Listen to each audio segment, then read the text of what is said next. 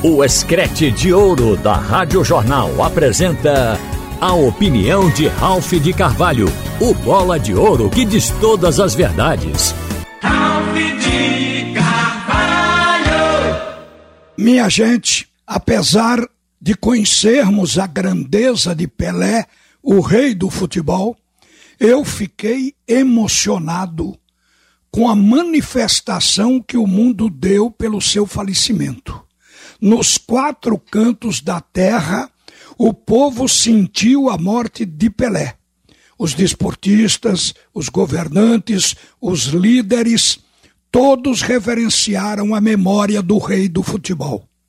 Mas o emocionante foi o reconhecimento inconteste de que ele foi o melhor do mundo, o gênio, o criador do futebol arte. Argentinos, ingleses, franceses, italianos, todos reconheceram ser Pelé, o melhor, o rei do futebol. E o interessante é que todas essas gerações tomaram conhecimento, mesmo Pelé tendo parado há tanto tempo tomaram conhecimento dos feitos de Pelé. Reconhecido quando se mostrava uma fotografia em qualquer parte do planeta, as pessoas diziam logo Pelé.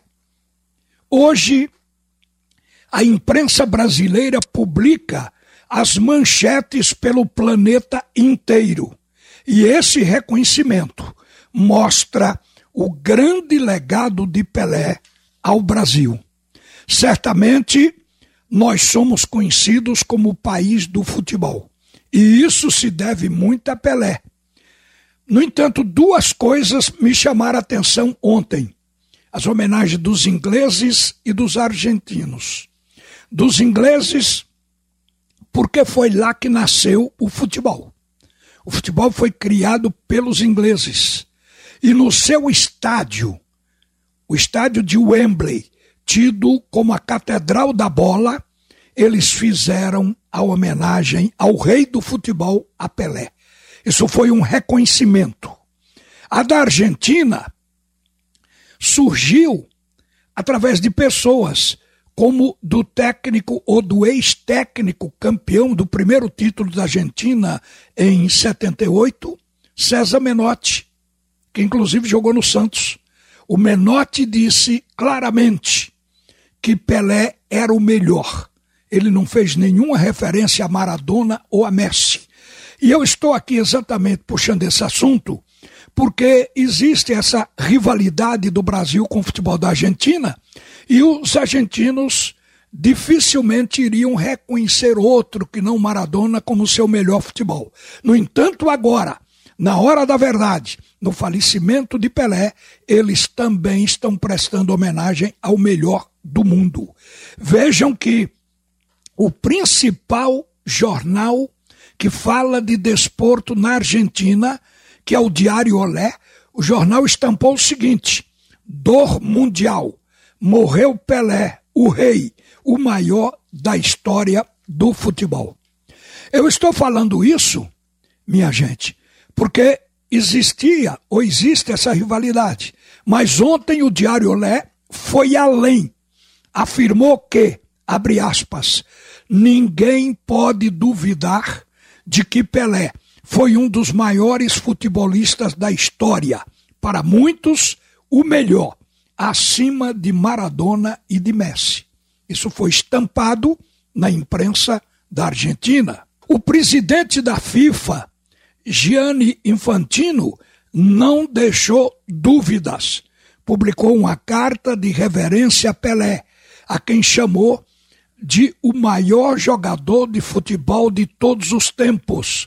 O portal oficial da FIFA está fazendo hoje uma homenagem ao rei do futebol. Está todo dedicado a Pelé. E diz no portal o seguinte: a vida de Pelé é mais do que futebol. Ele mudou as percepções para melhor no Brasil, na América do Sul e no mundo. Seu legado é talvez impossível de resumir em palavras. Hoje, o mundo inteiro chora a perda de Pelé. o maior jogador de futebol de todos os tempos. Quem escreveu isso foi o presidente da FIFA e também mandou uma carta para o presidente da CBF, o Edinaldo Rodrigues, que é uma carta documento importante na história do melhor jogador de todos os tempos, jogador brasileiro.